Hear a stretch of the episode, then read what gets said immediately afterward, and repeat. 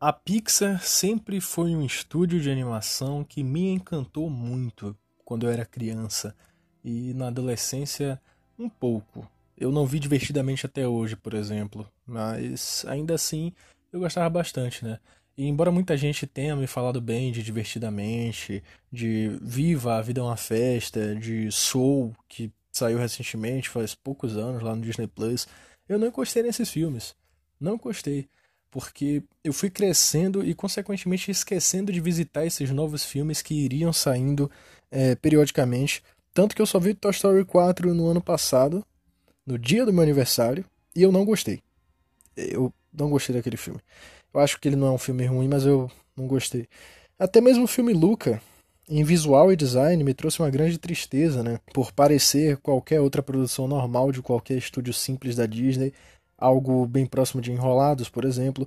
E não que o estilo da Disney seja ruim, mas é que isso me passou a sensação de que o que faz a Pixar existir, que é a sua genialidade, originalidade e diferenciação de cada filme, tinha infelizmente sido enterrado.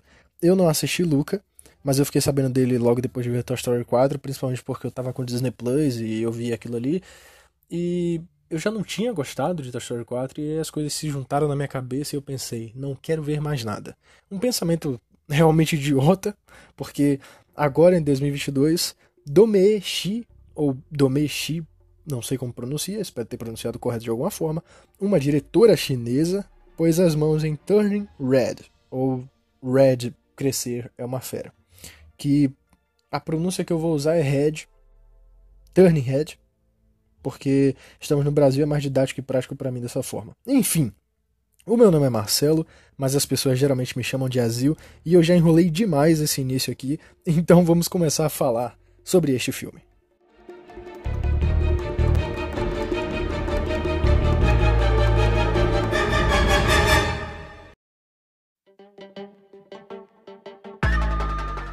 Escrito por Julia Cho e Domee Shi, duas mulheres japonesas, Turning Head obviamente não poderia não ter alguma referência a algo da cultura oriental e ser recheado de simbolismos e metáforas, visto que geralmente é assim que eu, pelo menos, vejo os orientais trabalharem nas suas obras. E também tudo isso não poderia faltar, pois o primeiro trabalho longa-metragem que essa mulher está fazendo é esse, dentro da Pixar. Né? Está dirigindo, no caso. Então, ela precisava exalar genialidade em cima de seus conhecimentos e a mulher conseguiu, ela conseguiu demais. Com um visual extremamente atrativo, cheio de cores lindas, cenários muito bem movimentados, vivos, cheios de cores e de pessoas, Turning Head também usa dessas cores para falar muita coisa ao telespectador através de sensações, e é exatamente sobre isso que eu não vou saber discorrer tanto aqui, sobre todas as cores que aparecem naquele filme, mas eu vou falar pelo menos sobre as principais. Depende da sensação de cada um ao assistir também. E eu vi que teve muita gente que odiou esse filme, então, seguindo a ideia da teoria das cores, eu acho que isso faz até bastante sentido. Mas antes da gente falar sobre cores, simbolismo, xamanismo, enfim, vamos começar com algo mais leve, vamos falar sobre a trama e alguns aspectos técnicos.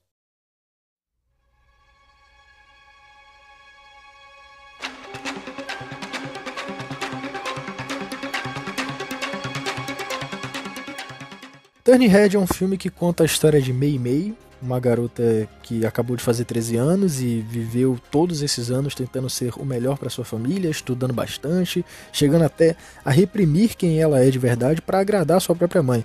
E isso ocasiona em muitos dos conflitos principais da trama, que são bem escritos, pois eles estouram conforme a reta final do filme vai chegando então é um Pixar muito bem contextualizado e estabelecido. E eu gostaria também de falar do pai dela aqui, logo inicialmente, porque ele é um personagem muito interessante, cara. Enquanto ela quer agradar tanto a mãe, o pai meio que não tem muito uma opinião ali dentro da família, porque não deixam ele opinar.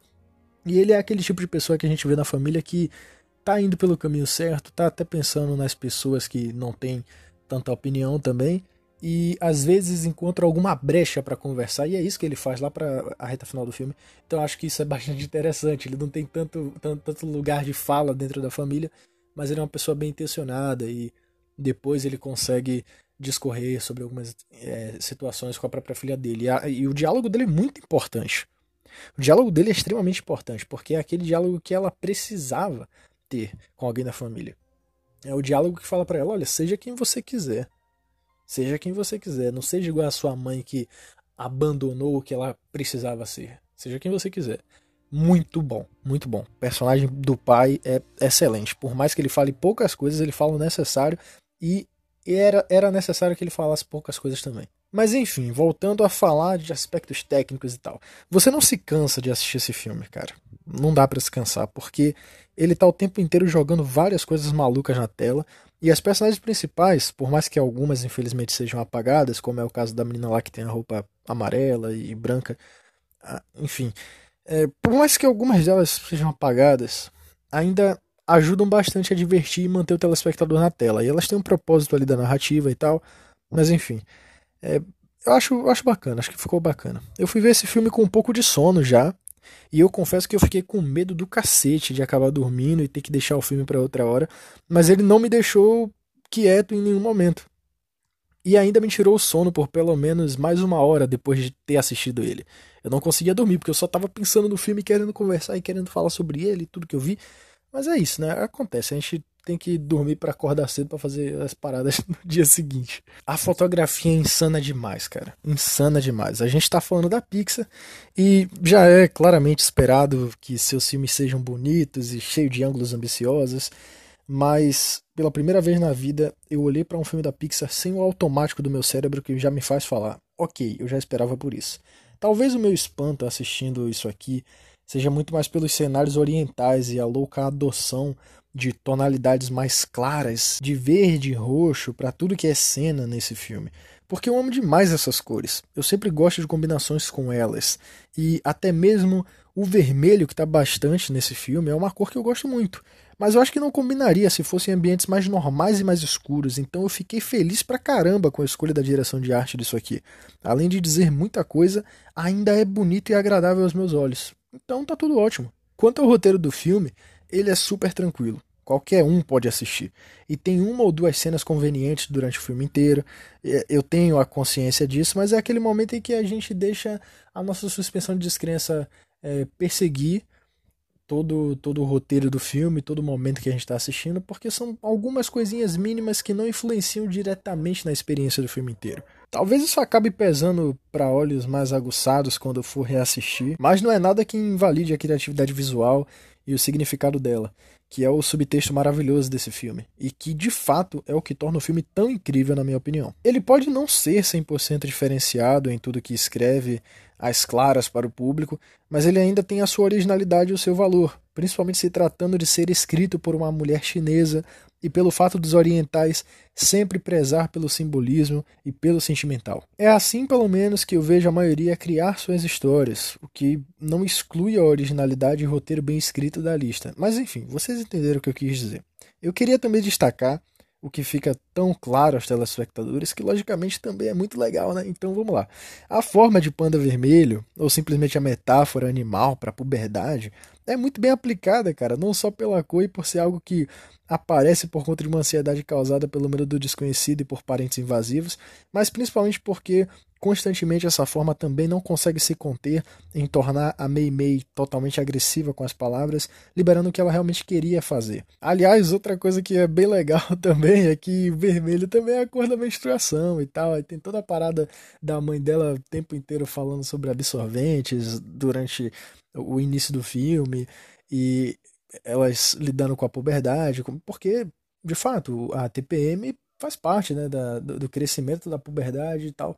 Então, assim, muito legal, cara, muito legal. Pequenos detalhes que enriquecem demais. Fora aquela cena em que ela sai do colégio e vai parar exatamente na porta da loja em que o cara que ela desenhou e se imaginou trabalha, e aí ela começa a se sentir atraída por ele. E o filme demonstra isso com formas animais de chamar a atenção, como é o caso dela batendo o pé no chão, depois gritando.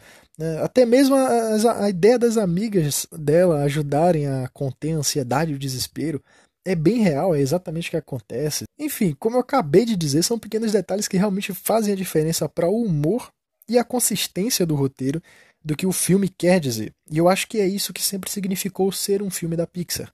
Você sempre vai assistir ao filme sabendo que ele não vai ser só mais um filme e que ele vai te marcar de alguma forma. Eu também gosto da forma como esse filme tenta o tempo inteiro falar para o telespectador que a opinião familiar só atrasa a nossa vida e a nossa própria aceitação. É muito foda. Simplesmente muito foda. Ele brinca com várias coisas o tempo inteiro, me divertiu muito, e no fim das contas a Mei Mei tem a melhor sequência, que é ela se aceitando de fato, saindo da floresta de bambu, quebrando o ritual, correndo pela cidade, pulando em cima dos prédios, passando por uns pássaros enquanto corre, o que simboliza a liberdade, Pô, é uma sequência sensacional, digna realmente de consagrar esse como um verdadeiro filme da Pixar. Um filme que realmente sabe lidar com a trajetória criativa que tanto me cativou minha vida inteira e principalmente durante toda a minha infância. Se eu disser para vocês que eu não fiquei feliz com esse filme, seria uma mentira desgraçada, cara.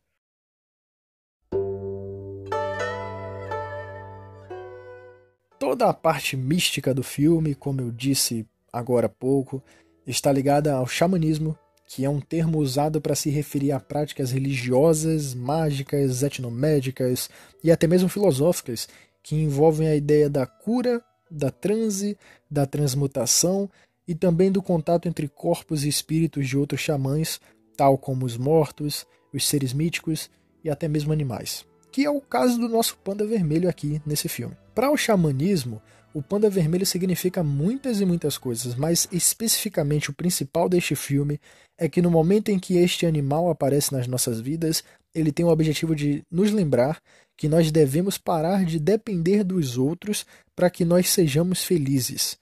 Você depende dos outros para viver e ser solitário é ruim. Mas isso não significa que você depende deles para ser feliz consigo mesmo. O que isso quer dizer é que a Meimei precisa parar de querer a aprovação da mãe dela em tudo que ela faz e que ela deve, na verdade, seguir com a sua vida, com as coisas que ela realmente gosta. Isso é muito bom. O panda vermelho também aparece durante a reta final do filme, na mãe da Meimei, porque nesse momento, com este mesmo simbolismo, só que numa interpretação um pouquinho diferente, o filme quer dizer que a mãe da Meimei está muito presa à própria filha, no quesito de que ela acha que precisa se materializar e continuar aquela linhagem familiar que destruiu a sua própria vida para que ela seja feliz, e na verdade não. Isso só está complicando a vida da Meimei e dela mesma que não consegue seguir a vida e ser feliz sem precisar da própria filha. Pô, a mãe dela, inclusive, tá durante o filme inteiro procurando formas de ficar perseguindo a própria filha e querendo saber o que ela tá fazendo ou deixando de fazer, não só porque se preocupa, mas também por conta da ideia super protetora que ela tem e que não deixa com que ela viva a vida dela em paz, sabe? E com que ela faça outras coisas. Que tem até uma cena no filme que ela resolve não ficar em casa e jantar com o próprio marido. Cara, ela abandona o jantar com o próprio marido, porque a Meimei diz que tem que fazer algo do colégio e ela quer ir junto com a filha. Como se fosse um dever absurdo da, da vida dela, tá ligado? Enfim, é complicado. Acho que quase todo mundo deve ter passado por isso com alguém da família uma vez na vida. Super proteção é um negócio difícil. Mas basicamente é isso que o simbolismo do panda vermelho representa dentro do xamanismo, além de outro significado que eu vou falar daqui a pouco, porque para isso eu preciso falar sobre o significado das cores principais deste filme.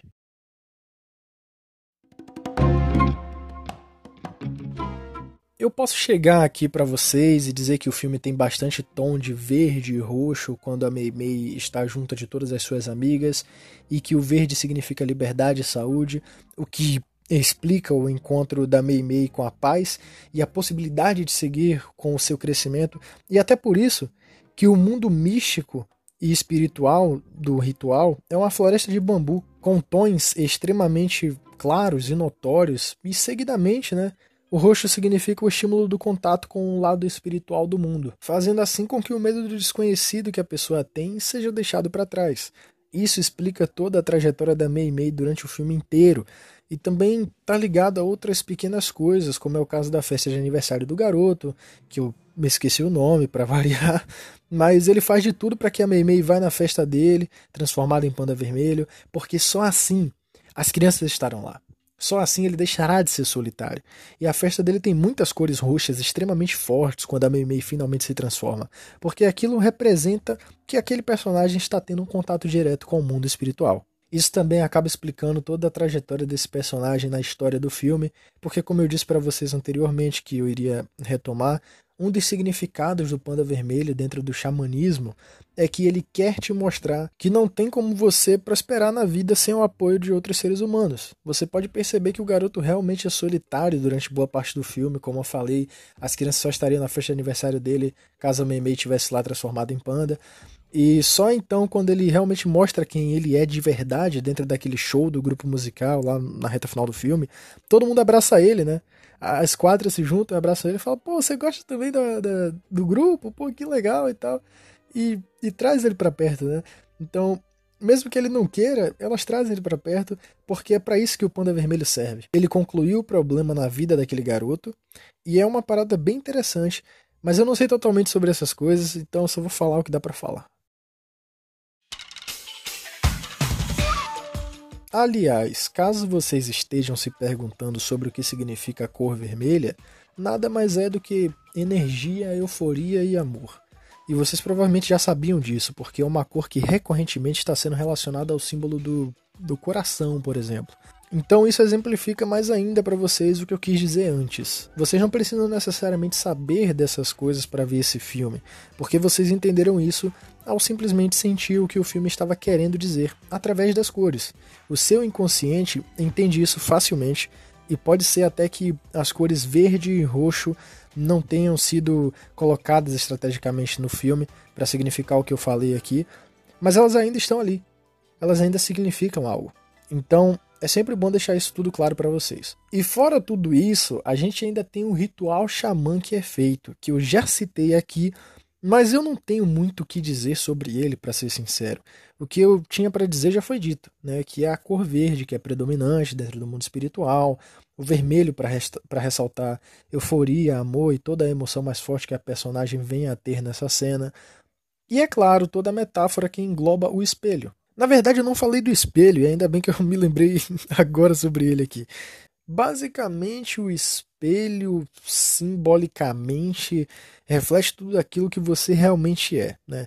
Ele é um símbolo da pureza e da sinceridade. Ele significa isso, pureza e sinceridade. Portanto, ele funciona simbolicamente como a porta que vai demonstrar tudo aquilo que a Mei Mei é de verdade. Principalmente porque lá no Oriente esse símbolo significa sabedoria e conhecimento. Então você tem pureza, sinceridade, sabedoria e conhecimento. E são coisas que realmente ocorrem com o crescimento natural de uma pessoa, na passagem pela puberdade. E ainda reflete uma realidade por aparência. Ele tem esse significado também de refletir uma realidade por aparência. Que é o que realmente acontece no filme. E ainda leva a Meimei a entender e aceitar quem ela é de fato. E aí tem aquela cena sensacional que ela volta do espelho e ela fala: Não, eu não quero abandonar o panda e tal. Muito bom, cara. Muito bom, muito bom. Quanto ao eclipse de sangue, não me pergunte, que eu não sei o que diabos isso significa em simbolismo. Mas em metáfora, acredito que seja a chegada de um conflito que precisa ser enfrentado, porque ela dura durante toda a discussão familiar da Meimei, e depois que todo mundo deixa ela seguir o seu caminho, a lua desaparece é, a, a, o eclipse de sangue desaparece da lua. Mas em questão a simbolismo mesmo, eu não sei muita coisa além do presságio de Apocalipse na Bíblia, que com certeza não tem nada a ver com esse filme. É interessante falar também sobre os amuletos que as tias, a mãe e a avó da Mei Mei carregam, ou melhor dizendo, os totens. Só que totens geralmente são qualquer objeto que seja cultuado como um símbolo de algum ancestral, e não é realmente o que acontece nesse filme. Né? O que a gente tem, na verdade, são mulheres carregando totens de uma criatura ancestral pelo simples fato que elas precisam, para que a criatura não saia para fora. Talvez seja só uma liberdade artística de falar como quiser sobre isso, mas é interessante falar sobre os totens também, porque dentro do xamanismo é dito que toda aquela pessoa que possui um totem desse animal, do animal panda vermelho, é, geralmente são pacíficas. São pessoas pacíficas e de grande profundidade em qualquer sentimento que um assunto venha ali causar. Portanto, segundo o xamanismo, é necessário ter cuidado para não acabar machucando uma pessoa que tenha um desses totens. E o resultado disso vocês viram no filme, né? Mais uma vez, toda a reta final envolvendo a briga entre a mãe e a filha, até porque o xamanismo também acredita que as pessoas que carregam esses totens, no fim das contas, sempre irão perdoar os outros. E é também o que acontece na reta final. Falando de coisas mais leves agora, eu acho que esse filme realmente vai ser importante para seguir uma geração inteira daqui para frente. E eu fico triste que o boom dele não seja tão grande assim, por mais que, obviamente, ele esteja sendo falado bastante por muita gente, principalmente no Twitter e outras redes sociais. Afinal de contas, é uma produção da Pixar. Tem muita coisa interessante nele, como é o caso das personagens principais terem personalidades extremas, que geralmente você encontra facilmente em um grupo de pré-adolescentes mesmo, e por mais que algumas delas não se destaquem tanto e fiquem até meio apagadas durante o filme, elas ainda estão ali agregando para a ideia geral. Eu gosto também de como o filme lida com o fato das boy bands que tem feito tanto alarde atualmente, né, os famosos K-popers, sei lá como pronunciar isso, mas enfim, o K-pop, né? O K-pop. Boy bands já foram febre várias vezes no passado e sempre foram olhadas com narizes tortos por alguns, alguns grupos de pessoas e tal. Mas, como sempre, volta a ser notório, uma hora ou outra. Volta a ser notório, falado e ouvido. A minha prima mesmo, ela curte bastante K-pop, e por mais que eu não goste dessas coisas, é importante entender que cada um tem seu estilo, sua fase e a sua própria forma de crescer. Então, por mais que eu realmente ache que toda a indústria musical de idols seja uma fábrica de marketing e capitalismo safado, esse filme não quer tirar isso da minha cabeça. E sim me dizer que às vezes a gente realmente só quer curtir umas paradas marqueteiras mesmo. Afinal de contas, eu estou vendo um filme que vem dos estúdios da Disney, né, cara? Então, é a Disney, meus amigos. A quem queremos enganar, né? É uma das empresas mais capitalistas desgraçadas de todos os tempos. Então, o que sou pra ficar reclamando de K-pop, pô? Tô vendo um filme da, da Pixar. Pelo amor de Deus. Então, assim, cara, o fato da mãe da Mei Mei odiar a boy band que ela adora e falar que eles são marginais é uma forma meio cruel e infantil de lidar com aquilo que muita gente lida hoje em dia. Porque argumentar contra quem só está crescendo e precisa de carinho familiar e inclusive está numa fase muito delicada emocionalmente, está se apoiando em coisas para suprir uma carência, uma necessidade emocional, pô, cara, é cruel demais, é cruel infantil demais. Cruel infantil demais. Não vai adiantar nada. Argumentar contra quem está crescendo e precisa de carinho familiar não vai adiantar nada. Isso aí talvez se resolva no futuro. E se não, quem se importa? Quem se importa? Pô, deixa a galera curtir o que, ela, o que a galera quiser. Pelo amor de Deus. Eu, por exemplo, gosto até hoje de Brilhante Vitória, Hannah Montana, No Ritmo, Boa Sorte Charles, Feiticeiro de Waverly Place, até mesmo Camp Rock e Big Time Rush. Né? Esse último, inclusive, que era uma série de boy band da Nickelodeon. A minha época não foi melhor que a de ninguém, eu tenho clara consciência disso, mas tendenciosamente eu sempre vou achar que sim. Eu sempre vou achar que foi melhor. Só que isso não me dá o direito de ser agressivo e chato, enchendo o saco de quem gosta do que eu não gosto.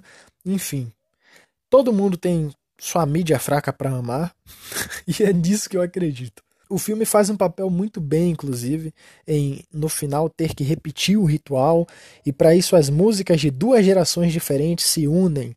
Elas formam uma trilha sonora muito da hora e única, e dizem para o telespectador claramente que estar junto das pessoas, independentemente de suas diferenças, vai lhe ajudar.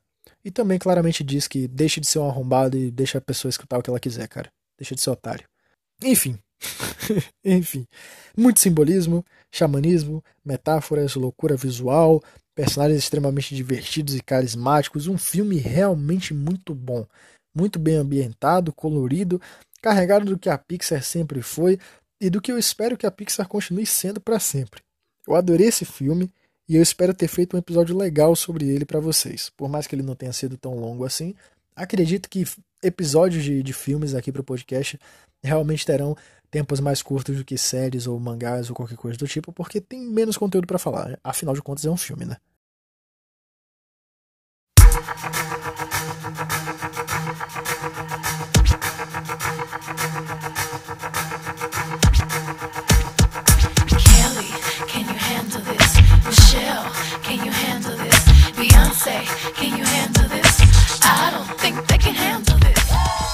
O podcast passado sobre Pluto não teve nenhum comentário, então hoje não terá leitura de comentários. Portanto, eu simplesmente me despeço de vocês. Simplesmente isso.